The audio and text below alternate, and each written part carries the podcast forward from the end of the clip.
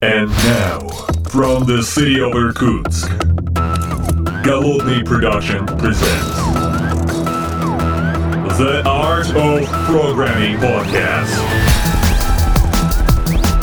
Unique, one of a kind, Siberian flavor in the world of IT. Доброго времени суток, уважаемые подслушатели. С вами я, Голодный, из города Иркутска. И сегодня я нахожусь в своей э, виртуальной студии, не виртуальной, а как бы такой самоизолированной студии. И у меня э, на той стороне, э, в, в другой самоизолированной студии, находится э, коллега из компании Авито. Здравствуй. А, да, привет. Меня зовут Илья Сауленко, и я в Авито руковожу юнитом, который разрабатывает наш внутренний платформу за сервис, такой типа kind of Google App Engine или Heroku, тесно интегрированный со всем тем, что у нас э, имеется из другой инфраструктуры в Авито. А, Илья, вот вообще, кстати, на самом деле, вот я понимаю, вот мы сейчас все, как бы, вот все, кто нас слушает, мы же все сидим по домам, правильно, мы соблюдаем режим самоизоляции. Я сегодня, mm-hmm. правда, столкнулся с э, доставкой, доставкой, правда, mm-hmm. из другого конкурирующего сервиса, из сервиса Яндекс Еды. А, там а, приехала такая очаровательная барышня на велике э, с большим таким, ну, честно, он, коробка больше нее самой с едой. Это было немножко смешно, но, с другой стороны, я прям понимаю, вот эти ребята, они они делают очень-очень важное дело. Вот представляю, ну, у нас город маленький на самом деле, а вот э, в Москве, в Санкт-Петербурге, я думаю, что эти ребята, и, во-первых, их много, и они делают очень-очень важное дело. Вообще большие молодцы, и большой им а, пламенный привет, пусть э, как бы будут здоровы. А у вас, я так понимаю, есть тоже какой-то сервис, вот недавно буквально что-то с доставкой э, появилось.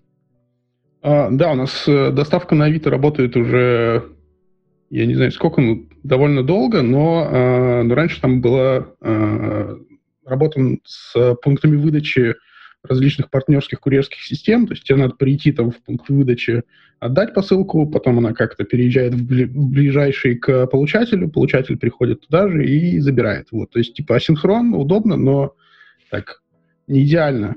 Вот, в связи со всей этой самоизоляцией э, мы запартнерились с доставистой и Яндексом, э, вот, и, э, и тут, ну, короче, в, в АБ-тесте уже, уже запустили доставку. Ну, либо уже началось, либо вот-вот-вот уже скоро совсем все заработает как надо. Я правильно понимаю, да? Да, то есть э, кому повезло, может уже пользоваться, остальным чуть попозже. Ну, это как в любых больших системах, все выкатывается да. потихонечку, все тестируется. И вот, кстати, э, с этой точки зрения очень интересно, что я несколько лет назад на одной из технических конференций, по-моему, это какая-то была из конференции Онтика, столкнулся с вашим стендом, и там был такой роллап большой роллап и пара ребят э, технически подкованных, которые, с которыми было очень здорово поговорить по поводу тех радара. Даже, по-моему, mm-hmm. подкаст на эту тему писали. А, были технологии, которые вы вводите, соответственно, которые используете, над которыми экспериментируете. Ну, это такая известная тема. Но выглядела на самом деле очень масштабно. И я только подумал, блин, это же такая огромная тема. То есть это как-то в компании, особенно если она большая и много всего написано, это прям, ну, такая прям боль, когда у тебя много-много всяких разных языков, баз данных и вот этого всего, и это все надо поддерживать, каким-то образом в актуальном состоянии держать.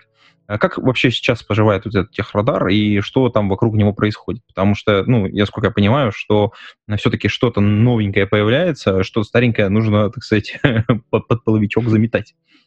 Угу. Да, слушай, в теории техрадар отличная идея, вот, но есть одна большая проблема, как, собственно, с, с большинством других э, вещей. Э, если, э, если сделать техрадар и сказать, все, теперь он у нас есть, и он сам работает, то ничего работать не будет. То есть нужен человек, который будет за все это дело ответственен, который будет э, драйвить э, регулярные обновления, как в плане добавления чего-то нового, так и в плане избавления от чего-то старого. Вот, а избавление от чего-то старого это не то, что просто взяли, сказали, все, теперь у нас там нету питона 2.7, надо действительно найти ребят, э, закинуть им как бы проект э, по вычищению остаток питона 2.7 и, и ну, в общем, такая большая, тяжелая про проектная, в том числе, работа. Вот. Слушай, ну это человек-боль, на самом деле. Человек-боль, который но... должен ко всем приходить и говорить, вот у вас есть бизнес-задачи, но, но вы знаете, вообще как бы старенький питон у вас, давайте-ка мы его выпилим, потому что он нам мешает жить. И все такие, ах, чувак, зачем ты пришел к нам в четвертом квартале? Блин, а, мне а, в Q1 пришлось а, поработать проект менеджером как раз в таком сильно распределенном проекте по, по компании, и, блин, вообще не рекомендую. Очень, очень сложная и неблагодарная работа. Вот. И поэтому для того, чтобы техрадар работал, нужен человек, который будет делать это на постоянке. Вот. Ну и нас, Вообще он должен быть достаточно влиятелен в структуре компании, потому что толкнуть какие-то изменения, вот, э, может быть, иногда силовым способом, ну, иногда договариваясь. Опять же, нужен бюджет определенный под э, все mm-hmm. вот эти эм, так сказать, видоизменения, там, так сказать, модификации каких-то проектов. Опять же, ну, то есть хотя бы даже вот э, с одного питона на другой переехать, это не всегда просто, не всегда быстро получается. Хотя вот э, работы-то многие начали заранее делать. И, кстати, кстати, у меня вот тут вопрос возник. Э, у вас же сейчас не монолитное приложение, у вас же все распилено на микросервисы, их достаточно много, собственно говоря, правильно понимаю? Угу. Ну, как бы монолит еще есть, вот. Ну, мы его планомерно пилим потихонечку, вот, но не, не ради того, чтобы распилить, а ради того, чтобы профит из этого получить. Но да, у нас где-то, наверное, не знаю, там сейчас уже 5-6 сотен сервисов в продакшене крутится, вот, вместе с ним монолит. Ага. В основном все это дело в Kubernetes. Монолит, кстати, тоже в Kubernetes прям почти на Запака- запаковали. перетащили, да.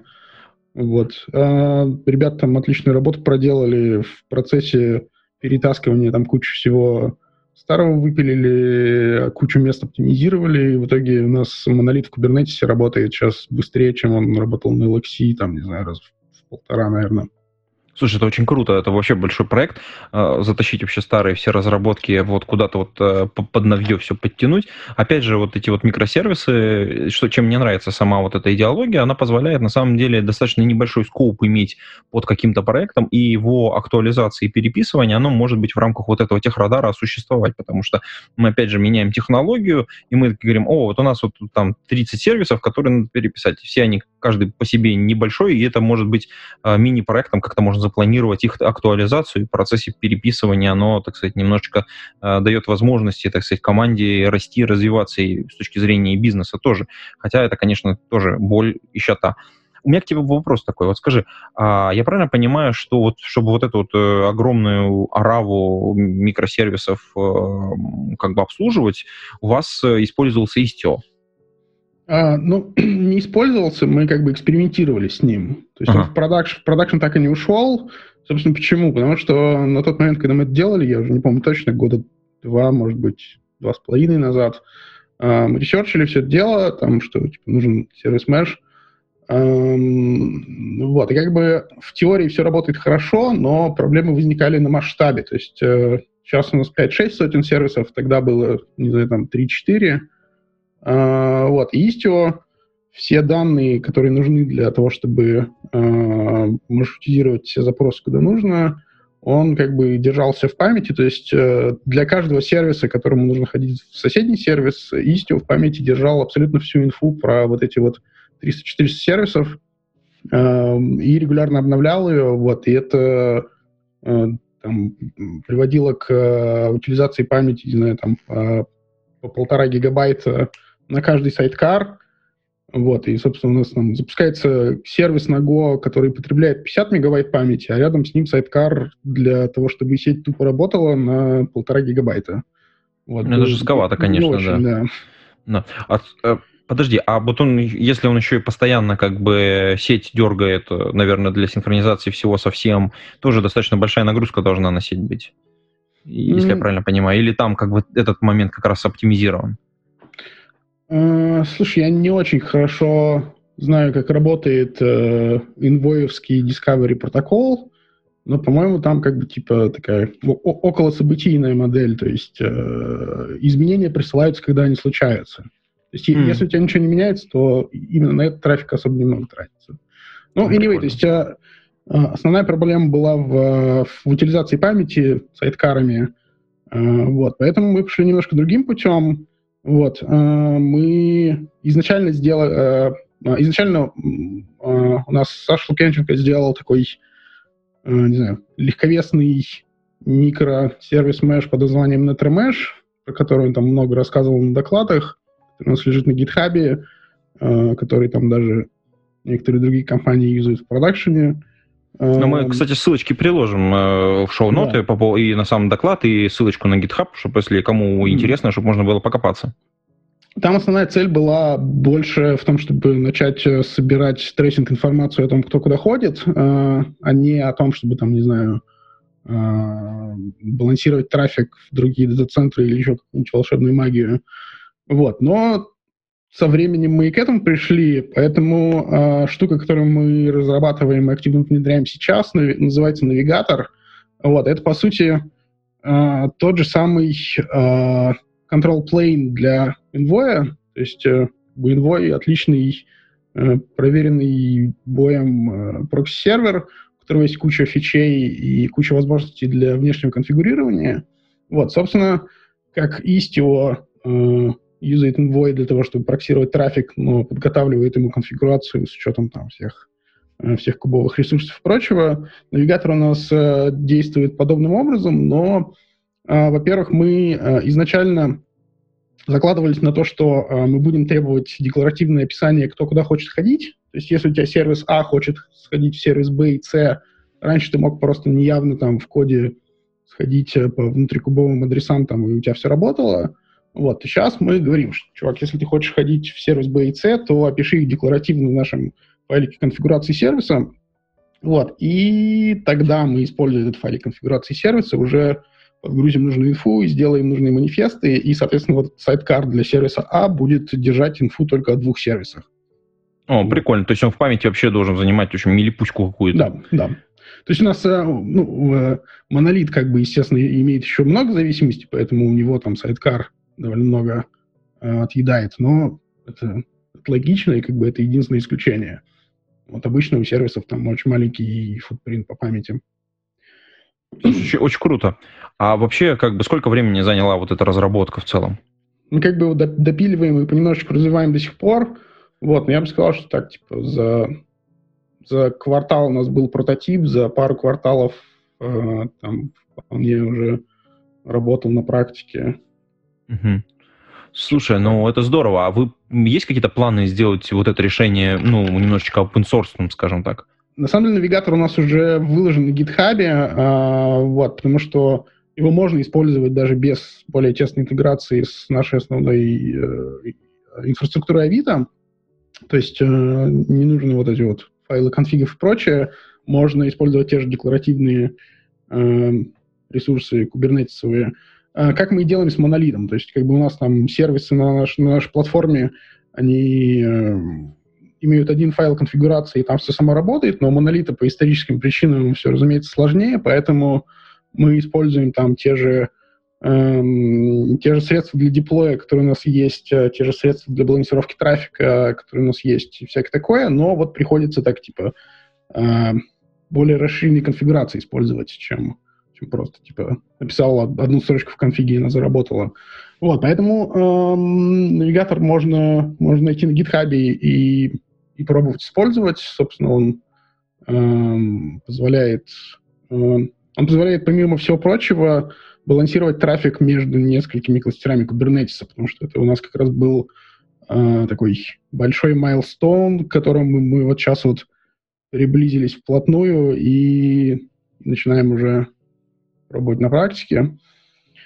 Слушай, ну я, если правильно понимаю, то вот э, с Kubernetes кластерами там достаточно интересная история. Как правило, люди стараются жить в каком-то одном э, Kubernetes кластере, и э, апдейт его — это всегда какая-то боль. А ты говоришь сейчас, что вы вот двигаетесь к состоянию, что у вас будет несколько кластеров. Я правильно понимаю, что вы планируете, э, либо уже сейчас используете несколько кластеров, в которых одновременно живете?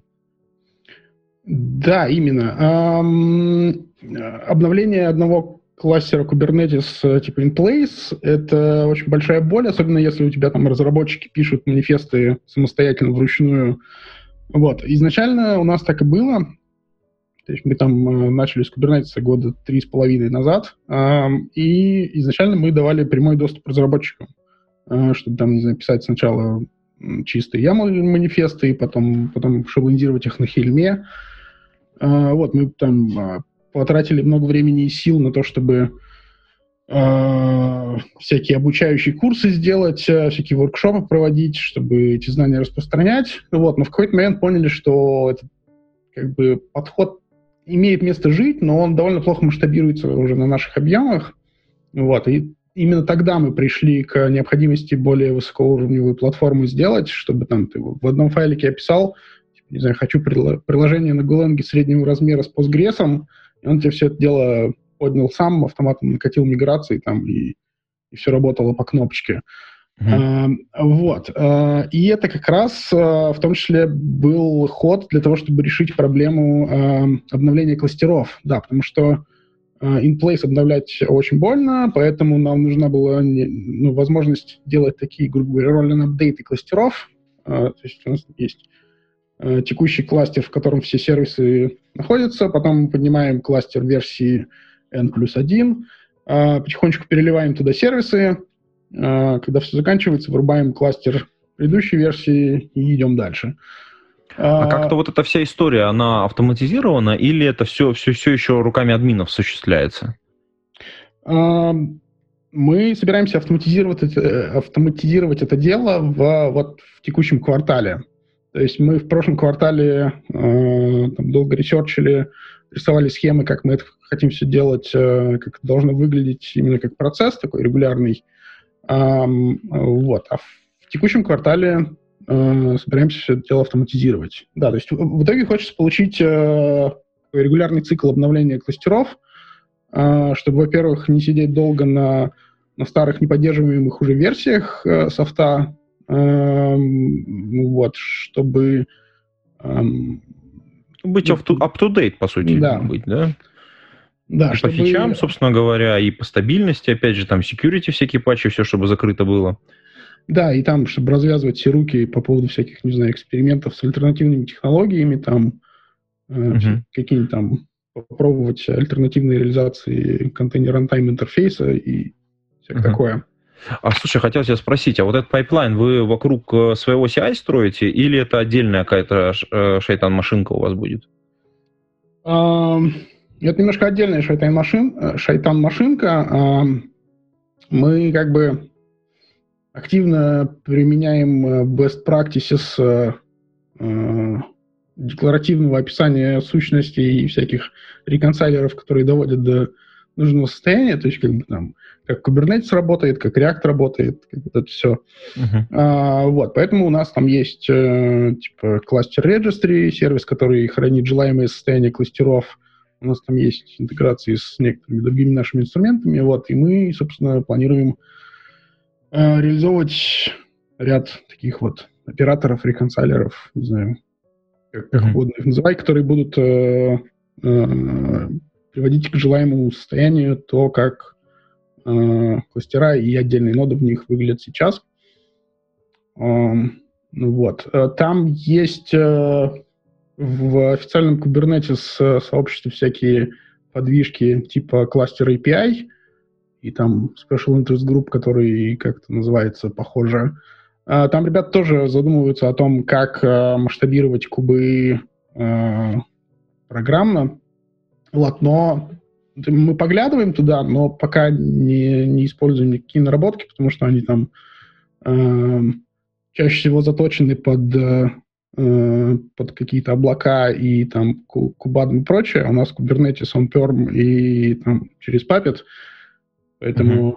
сильно большой такой... Э... Слушай, а как вы территориально как бы вот эти вот кубы распространяете? То есть они у вас в одном дата-центре живут или вы все-таки стараетесь каждый новый куб запускать у другого провайдера? Ну, просто чтобы понимать, как эта инфраструктура устроена. А просто mm-hmm. как бы запускать все у одного провайдера, мне кажется, немножечко рискованно, ну, особенно вот в текущих каких-то реалиях. Mm-hmm. А, да, у нас, э, ну, мы, разъезжаемся на схемы с несколькими провайдерами, вот, кубы там ровным слоем размазываем между ними, э, стараемся наворачивать абстракции поверх, чтобы, чтобы, опять же, например, ты сделал сервис, и, по сути, мы хотим прийти к ситуации, когда ты вообще, он у тебя работает и работает, и ты даже не, не знаешь, где, где именно он работает, и когда нам надо э, тот кластер, на котором ты твой, твой сервис крутится сейчас, просто, не знаю, там, выключить и вместо него поднять новый, то мы без, абсолютно без твоего ведения э, поднимаем новые инстансы твоего сервиса в другом DC в другом кластере. Вот, и... Ну, это немножко, немножко похоже на трафик. Immutable какая-то история что у тебя практически данных, ну, то есть вот э, даже если что-то упало, у тебя должно автоматически все подняться, оно с какой-то, с какого-то поинта, который не требует очень больших, э, ну, даже если данные потеряны, быстренько восстановиться можно. То есть это у вас как-то инфраструктурно поддерживается, вот какая-то дата-шина есть, э, а, откуда можно будет черпать эти данные, или каким образом восстановление вот этих вот работы сервисов, которые вы уронили, будет происходить? Mm-hmm.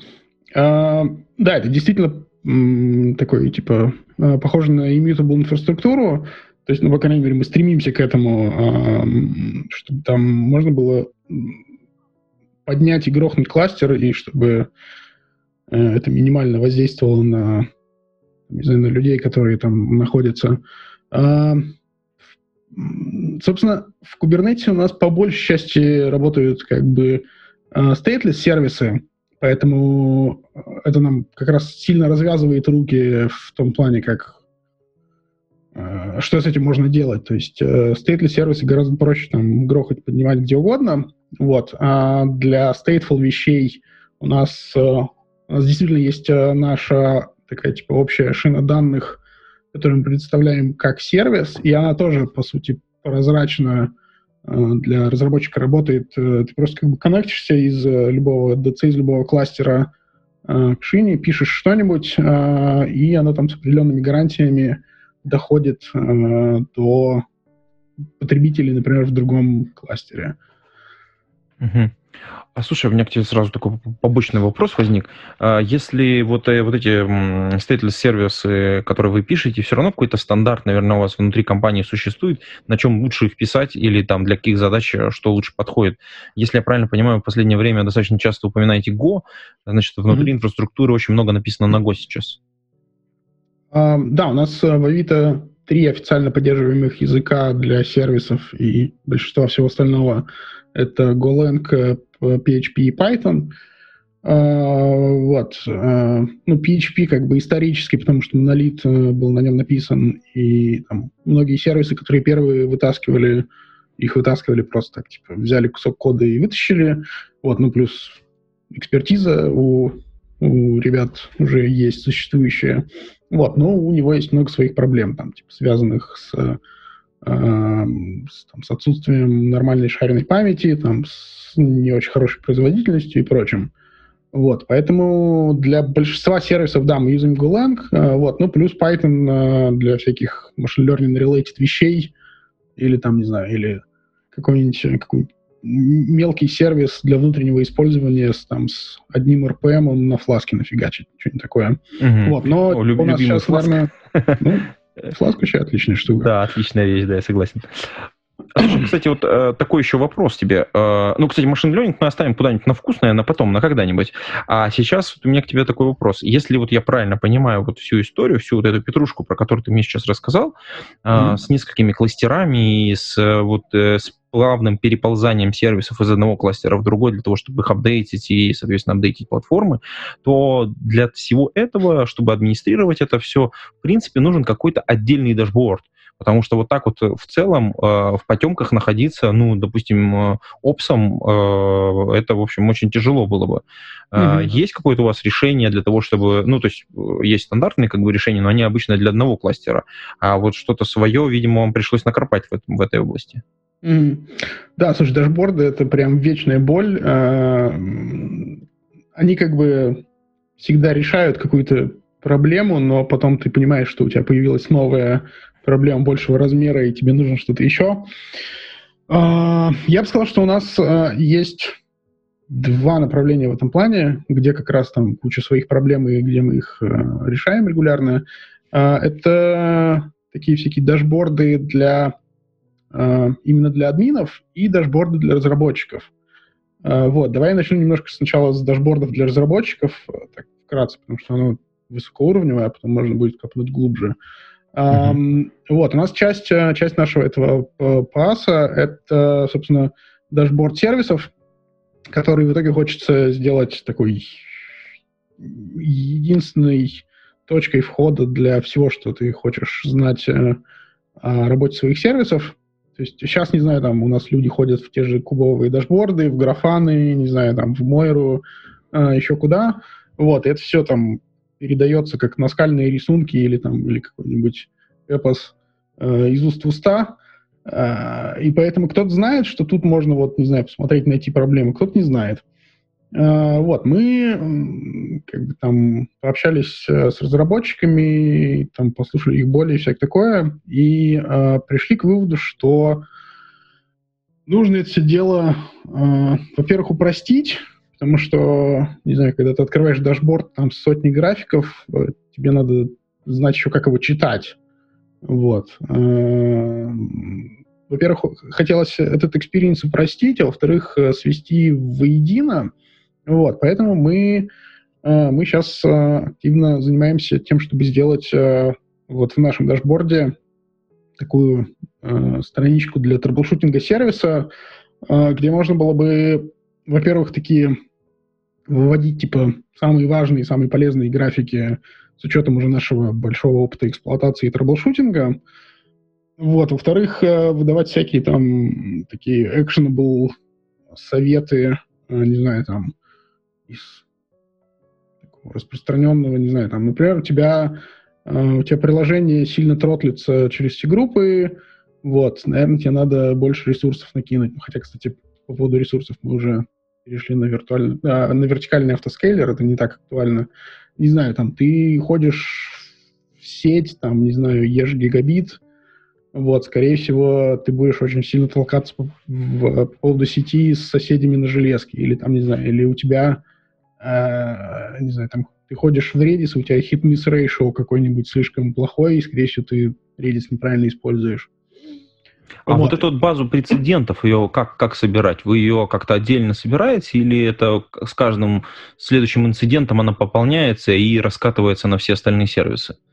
Ну, то есть mm-hmm. это же знание, это экспертное mm-hmm. в основном знание, то есть вот что, что можно сделать вот в этой ситуации, когда мы превысили вот здесь порог или еще что-то. Mm-hmm. А, да, слушай, у нас а, очень неплохо налажен процесс а, инцидент-менеджмента, или как у нас это называется, life site review. Вот. Там, в отличие от техрадара, у нас есть выделенные люди, которые это дело драйвят и ходят ко всем и там, помогают разбираться и помогают делать экшн-айтемы и выполнять их, и как итог наполнять некую базу знаний. А, наверное, прям выделенной базы знаний, типа вот если у тебя происходит такое-то, делай вот это вот у нас, а, у нас сейчас нету, но как бы все вот там, не знаю, платформенные команды и ребята задействованы в эксплуатации, как бы так или иначе про все это э, ну, знают э, и как бы имеют в опыте, поэтому мы вот как раз выгружаем все эти знания в инструмент, который бы помогал это делать автоматически для, для новых сервисов и для новых случаев. Ну, знаешь, немножко попахивает системой поддержки принятия решения, такой вот старый, такой вот э, номенклатурный такая СППР. Ты пришел, у тебя график, у тебя тут эта точка, здесь мигает, здесь у тебя четыре подсказки. Эксперты в этой ситуации советуют посмотреть на это, это, это и это. Ты такой, окей, пошел делать. Ну, типа того, э, вот за исключением того, что, наверное, тут э, гораздо больше типа измерений, в которых, э, в которых эти точки можно ставить, вот, и куча связей и всякого такого. Э, вот, и в том числе в плане связей мы, мы хотим прийти к тому, что можно будет, грубо говоря, каждый сервис помечать таким светофором, типа, не знаю, зеленый, желтый, красный, а, на основании вот этих всяких эвристик, что типа либо с ним точно все хорошо, либо с ним точно все плохо, либо он как-то деградирует. Вот. И потом, имея граф а, а, связей, а, кто куда ходит, а, использовать эту информацию для трэблшутинга уже не только конкретного сервиса, но и цепочек, а, цепочек в целом, а, вот там цепочек вызовов, а, зависимости и всякое такое. Вот. И ну да, если говорить про сервисы, это, наверное, такое основное важное. Вот, давай еще расскажу про про дашборды именно такие уже инфраструктурные, эксплуатационные. Угу. Но это для, для паса в основном вы уже отдельные, да? Ну, для вот нашей, для нашей инфраструктуры, которая, uh-huh, на, которой, на которой работает PAS, то есть для наших Kubernetes кластеров. Uh-huh. Вот, а, да, исторически как бы мы активно юзаем графану, вот, и исторически мы делали один дашборд на один кластер, и, ну, окей, типа по N дашборд на один кластер, а, там, с возможностью линковать туда-сюда для дрилдауна и всякое такое. Вот, но такой подход довольно плохо масштабируется на, ну, когда, не знаю, когда у тебя кластеров вместо трех становится, там, не знаю, там 10, 20 или больше. А, вот, поэтому в разные времена экспериментировали там со всякими, не знаю, типа выпадашками в графане, которые тебя меняют data source и там перенаправляют на другой Prometheus или а, там еще чего. Вот. У нас, в принципе, для большинства мониторинга используется, э, используется графит с кликхаусовым бэкэндом, ну, вот, про который Володя Колобаев вроде как-то рассказывал тоже на конференциях. Мы, а, если найдем ссылочку, тоже обязательно приложим шоу-ноты. Да, а, кстати, э, если я правильно понимаю, вот эти сорсы, куда это тоже с каждого кластера должно куда-то сливаться достаточно много вот информации, ну, так сказать, угу. первичной, да, а вот она, я так понимаю, в ClickHouse у вас сливается. Вот смотри, у нас а, прямо сейчас у нас а, для каждого а, для каждого кластера поднимается свой Prometheus, а, который используется для таких оперативных метрик, который собирает там все, все, все, что нужно. А потом оттуда с помощью Prometheus Federation часть метрик, которые мы там вручную выбрали, которые мы считаем, что нам важны на долгосрочной перспективе, мы сгружаем в графит, который, который собственно, да, хранится в кликаусе. То есть я бы не сказал, что он там совсем резиновый, и туда можно лить вообще все, вот, потому что у него есть свои ограничения, но он довольно большой, э, довольно, э, довольно долго хранит э, данные с хорошим разрешением, вот, но туда нельзя сливать вообще все. А поэтому мы всегда так балансируем типа, между, между инфой, которая нужна прямо сейчас, и инфой, которую хочется видеть, там, не знаю, спустя месяц или, или полгода. Uh-huh. Вот, я слышал, что там некоторые коллеги из других компаний э, довольно активно юзают всякие штуки типа Thanos, которые, там, по сути, притворяются Прометеусом и хранят все это дело э, в резиновых хранилищах, вот, и говорят, что работает хорошо. Вот, мы пока не пробовали. Угу, угу. Так, а если вернуться к дашбордам, э, то есть, если mm-hmm. я правильно понимаю, то вот рабочее место вот админа, но по большому счету выглядит в виде ну, такого некоторого набора вот этих вот дашбордов, э, плюс еще вот дашборд, ну, один, ну, что-то из Grafana, что-то из графита, и вот он так вот сидит, обложившись этими отдельными окошками. А, ну, наши админы не сидят, обложившись окошками, вот, они обычно делают что-нибудь более продуктивное и отвлекаются, если пришел алерт. Да и то у нас как бы у нас есть типа, каждую неделю есть один выделенный дежурный, который в первую очередь тушит пожары и занимается вот этим всем, а другие там развивают инфраструктуру, пилят штуки. Вот, да, поэтому в первую очередь мы полагаемся на алерты. Вот, и дальше, дальше, да, на самом деле, как я уже говорил, мы там постоянно все переделываем, э, пробуем разные вещи и прочее, поэтому там всегда есть N дашбордов, э, чаще всего они в графане, потому что в графане ты можешь все-таки агрегировать. Вот, то есть кубовыми дашбордами у нас сейчас пользуются только, не знаю, там, некоторые разработчики, которые просто привыкли как-то. Э, вот, на деле штука плохо масштабируется. Вот, а, но как раз, когда мы тут э, начинаем, э, начинаем разворачивать больше кластеров в большем количестве DC, а, мы приходим к примерно той же картине, что нам э, для для всех частей в инфраструктуре тоже нужны какие-то светофоры, которые можно там каскадно будет собирать, и, типа, не знаю, там вот эта железка зеленая, вот эта железка желтая, если в кластере больше, чем там 10% желтых железок, то покрасить кластер желтым. Эм, вот, если там в одном DC все кластера желтые, то что-то совсем плохо. Э, вот, такого рода вещи, но, эм, но к этому еще идем. Угу.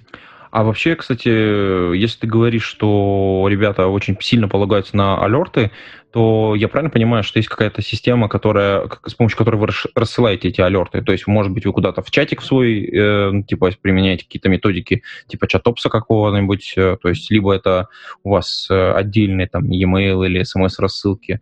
Как это у вас устроено сейчас? А, для алертов э, у нас в основном юзается Moira, это СКБ контур.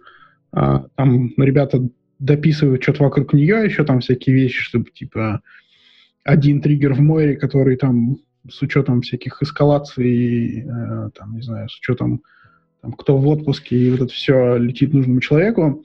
Вот. А, ну, всякие критические вещи присылаем смс-ками, mm-hmm. менее критичные, но важные. Там, не знаю, есть много разных Slack-каналов. У них, конечно, всегда есть проблема с тем, что их многие мьютят. Ну, логично.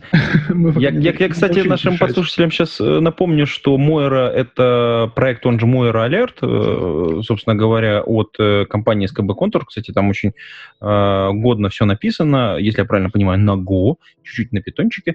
И это все дело в подлицензии MIT есть на GitHub. Ссылочку мы тоже приложим в шоу, ноты к этому проекту. Проект, кстати, достаточно старый, что-то года не то 15-го, не то 16-го. Ну, то есть он, в общем, mm-hmm. не то чтобы старый, в смысле, зарекомендовавший себя. Вот так вот, наверное, скажу. Да, как бы в целом штука отличная. Меня лично немножко расстраивает ее интерфейс э, визуальный, но это так, нюансы уже. Э, да, там, э, если вкратце, э, что интересно, это то, что Moira может притворяться графитовым интерфейсом и потоково через себя пропускать запросы. Э, и, типа, алерт Таким проксюк, проксюком немножко как бы становиться. Да. Да. Угу. Вот, ну, помимо, помимо этого, иногда как бы юзаем там алерты из графаны, потому что их просто и быстро настроить прямо на графике. Вот, но у них есть свои минусы. Э, вот, поэтому не часто. Угу. Э, слушай, еще тогда вот такой вот последний вопросик тебе задам. Мы уже так, э, в принципе, достаточно много поговорили вокруг э, вашего решения. Я правильно понимаю, что сейчас ваше вот решение, которым вы пользуетесь, оно, с одной стороны, Э, как платформа вас устраивает именно по возможности масштабирования, и вот э, то, что ты сейчас рассказывал по поводу того, что есть возможность переезжать из одного кластера в другой, это, кстати, на самом деле очень классное и крутое решение, э, с одной стороны. А с другой стороны, обеспечивает вам некоторую безопасность и стабильность, потому что вы можете работать действительно в разных, в разных локациях, в разных дата-центрах и одновременно растащить свое приложение по некоторым отдельным локациям, находиться в нужных местах к нужным пользователям поближе там, здесь? Mm, ну, да, то есть это такая цель итоговая. И мы все наши инструменты а, развиваем вокруг этого. Например, кстати, а, да, к слову еще об open source. Сейчас мы делаем а, наш деплойер для Kubernetes под названием Jive, вот, который у нас пришел на смену, смену Хельму вот. Джайп еще не выложен в open source, но у нас есть планы. Вот. А, если вкратце, какие у него там, типа, фишки А, есть. а почему вы решили отказаться от Хельма? Хельм достаточно стандартная штука. А, ну, во-первых, а, во-первых, нам нужна была необходимость деплоить наши вещи сразу в несколько кластеров и потом как-то разруливать, а, ну, типа, консистентность. То есть, не знаю, если где-то релиз откатился, то там роллбэчем в других местах. Вот. Или там, если, э, ну, Угу, я понял, да. Разбили да. на несколько стадий, вот, и там все стадии делаем параллельно. Ну, то есть, э, та, так или иначе, тут ничего нового, то есть, там, не знаю, какой-нибудь э, спиннекер от Netflix, э, там, не знаю, или, или шипер от Booking, вот, они так или иначе эти вещи делают, но вот э, мы сильно смотрели на шипер, а, но не взяли его, потому что там у него были различные ограничения, типа там только один деплоймент, вот, а у нас уже были там всякие кроны, демоны, которые сервис мог поднимать. Вот, поэтому в итоге мы напилили свою штуку. Тоже на Go, конечно. Да, конечно, на Go. Мы очень любим Go. Вот, добавили туда всякие разные вещи, которых лично нам очень не хватало. Типа, например, э, нормальный статус, э, ну, э, получение нормального статуса деплоя в процессе деплоя, потому что с Хельмом как бы ты, типа, делаешь Helm upgrade, ждешь 10 минут, у тебя что-то отваливается, ты такой, ну, окей, Пойду смотреть. Пойду смотреть, да-да. Да, вот. А Типичная история. В течение этих 10 минут у тебя просто никакой информации, если ты не будешь там как-нибудь дополнительно сбоку еще мониторить, а, вот. В Джайбе мы это все дело предусмотрели как бы из коробки, он там а, в процессе а, пишет лог, там что меняется, чего еще осталось, как, кого он ожидает, вот, всякое такое. Вот, помимо этого, там есть всякие стратегии деплоя, то есть, например, мы очень хотели себе заюзать Canary, вот, Canary на хельме, ну, типа, в теории, там, если прикинуть, сделать как-то можно, но это прям совсем черная магия, э, сверху. Вот, тут мы интегрировали Canary тесно в деплоер. Вот, он как бы катит новый релиз, там э, масштабирует у него количество реплик, э, сверху пере, переключает сервис сущности, там всякое такое. Вот. Э, собственно, собственно, да, эта штука еще не в open source, но у нас есть в планах, поэтому не знаю, там, Слушай, ну у нас такой... Читайте наш хабар, например, мы там напишем пост об этом точно. Окей.